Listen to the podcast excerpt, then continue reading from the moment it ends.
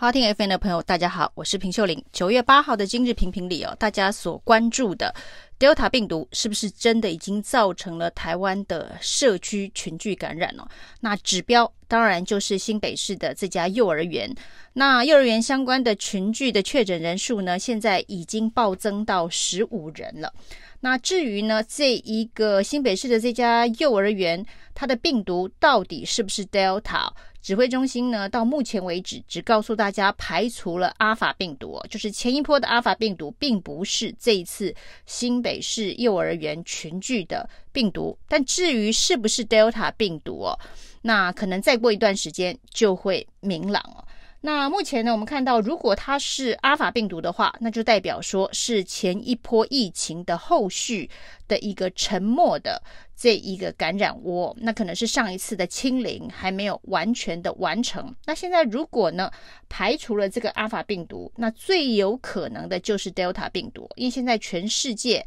的这一个主流的。新冠肺炎的病毒就是 Delta 病毒，当然也有可能是其他的变种病毒。那不过那些病毒既然在世界上并没有大规模的流行哦，那成为台湾社区群聚的这个病毒的可能性相对上比较低哦。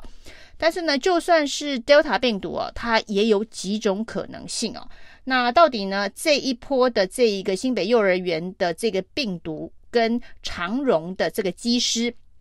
被突破感染的 Delta 病毒有没有关联性哦？那今天陈时中并没有松口，他说呢，这一个目前看不出来有关联性，唯一的关联性呢是都发生在北部地区哦。这个有讲等于没有讲哦。就像上一波的这一个阿法的社区群聚感染哦，有一段时间呢是所谓的有万华接触史的人都被当成是有可能被传播的。案例哦，那甚至呢，在这个万华接触史不够之后呢，还说有北部接触史哦，这个台双北接触史哦，也就是没有办法找到非常明确的传播链，就用一个大范围的方式去框列哦。那这个思维逻辑呢，就跟这一次的长荣机师被突破感染之后，广发了一百一十万则简讯是同样的概念哦。这就是告诉大家说，我找不到具体的传播链了。所以呢，我只好大范围的框列哦。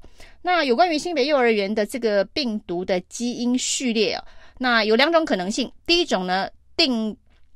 调出来呢，这个病毒的基因序列是跟长荣机师是一样的，那就有可能。这个群聚感染跟长荣机师的传播链发生关系哦，那只是说这个传播链到底是如何传播，从什么样子的方式的传播，那是目前没有办法掌握。那另外一种可能性呢，就是这个病毒的基因序列跟长荣机师完全不一样。的 Delta 病毒，如果是这一个状况的话，再加上这个新北幼儿园的群聚感染当中呢，有人的这一个 CT 值是高达三十四、三十五，代表说它已经传播了好几轮了，那就代表说 Delta 病毒其实早就已经突破台湾的这个社区防线了，只是呢我们不知不觉而已。如果是这样子的话呢，这一个 Delta 病毒的基因序列恐怕。要跟上一次哦，屏东哦宣称已经清零的 Delta 病毒进行病毒基因序列的比对。如果呢，这个 Delta 病毒呢，要不就是跟长荣机师是同一款的病毒基因序列，那这代表说，那就是这一波长荣机师所带进来的社区群聚哦。那另外一种可能性就是，它根本就是上一波这个秘鲁祖孙。所带进来的 Delta 病毒哦，那屏东宣称已经清零，那指挥中心说已经完全掌控，那这件事情就是代表有漏网之鱼哦，所以呢，这一波新北幼儿园的这个群聚感染，它的病毒基因序列的这一个病调。就显得非常非常的重要，这可以判断台湾呢在 Delta 病毒的这一个防疫的防线哦，那到底是不是真的已经如指挥中心所说的，已经做到了滴水不漏。那事实上，Delta 病毒它的传染力哦，比之前的这一个英国变异株阿法病毒可能要高出五倍。所以我们可以看到呢，这个新北幼儿园哦，这一个阳性率非常非常的高，短短的几天，确诊的人数已经暴增到十五人哦。那这一个 Delta 病毒它的 R 零值大概是五到九，也就是说呢，一个人他可以传播的这一个人数大概是五人到九人哦。那特别是幼儿园。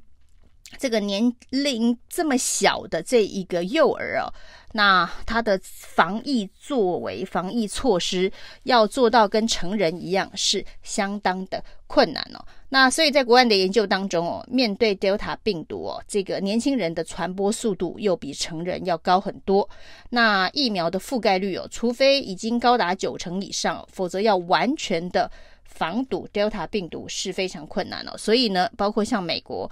口罩令啊，本来就是打完两剂疫苗可以拿掉口罩的相关的防疫的措施呢，通通都进行了修正哦。就是即便打完两剂的疫苗，还是要把口罩带回来哦。那德尔塔病毒在这个幼儿所展现的症状，其实跟成人是蛮不一样的。那最近就有人在这个幼儿相关的症状发现呢，它其实跟这一个婴幼儿。过去呢，曾经呃发生过的这个川崎症是有一点点类似的。那症状虽然像感冒，但是呢，这个婴幼儿会发疹哦，甚至有这一个舌头上面都会有红疹，看起来像草莓这样子的一个草莓舌的一个症状哦。那所以呢，这个爸爸妈妈哦，对于这个婴幼儿，那其实因为他们并不会反映身体的状况哦，那必须进行观察。如果呢，眼睛有这一个偏红，然后呢，身上有起疹哦，最好就是能够立刻进行相关的筛检。那在成人的症状当中哦，这个医生也特别提醒哦，大概是跟之前的这个新冠肺炎的呃症状有一点点不一样，就是两痛一水，就是说它比较容易发生的症状呢是头痛、喉咙痛跟流鼻水，看起来非常像感冒。但是呢，以这个 Delta 病毒的大规模流行的速度、传播力来看的话，那如果有相关的这一个接触史哦，那极有可能就是被传染，所以呢，必须提高警觉，进行筛检了。那看起来呢，Delta 病毒是已经冲破了台湾的社区防线哦。接下来大家担心的就是，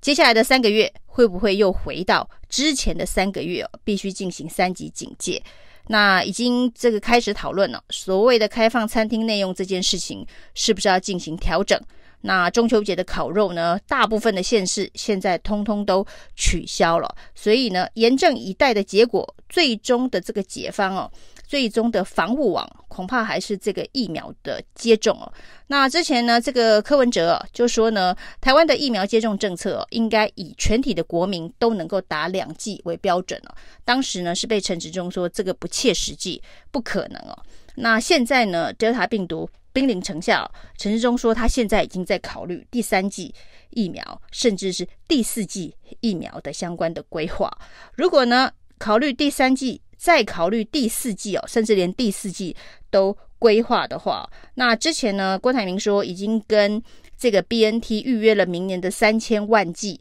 的这个采购量哦。陈时中一句话说，这个量太多了，因为我们已经采购了这一个莫德纳疫苗。那如果已经都在规划第三季、第四季哦。那郭台铭所预约这三千万剂，恐怕就不会量太多了吧？那陈时中对于疫苗政策的这一个谈话，常常反反复复哦。之前说柯文哲。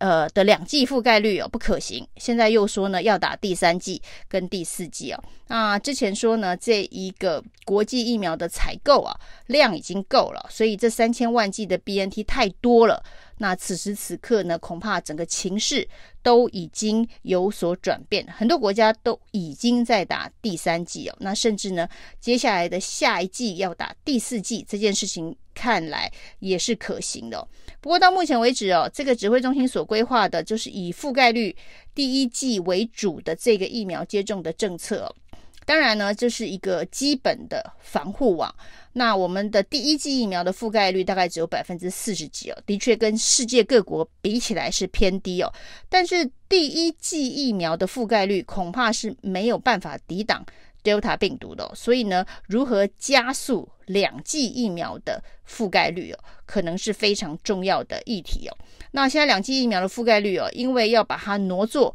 第一剂的覆盖率的增加，所以呢，很多人的第二剂哦，本来应该是二十八天打第二剂莫德纳，已经延长到十周。但是这中间也发生一些不公平的现象，七十五岁以上的老人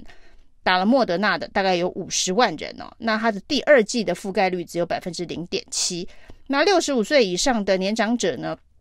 大概有一百四十八万人。打了莫德纳，但是它的二季的覆盖率哦，只有百分之零点四。那不公平的地方在于哦，所谓的第二类的中央地方防疫官员呢，那大概有五点八万人打了莫德纳疫苗，但是他们的覆盖率哦，却高达百分之六十三点六。那种种的疫苗政策的这个猫腻哦，那甚至呢，现在有说第三季、第四季，很多人第二季都不在，不知道在哪里哦。结果呢，陈时中的这个画大饼哦，天边的彩虹哦，已经告诉大家说他已经在规划第三季跟第四季了。先把眼前重要的事情做好，再去这一个规划天边的彩虹，恐怕是现在指挥中心必须正面。对决 Delta 病毒最重要的事哦。以上是今天的评评理，谢谢收听，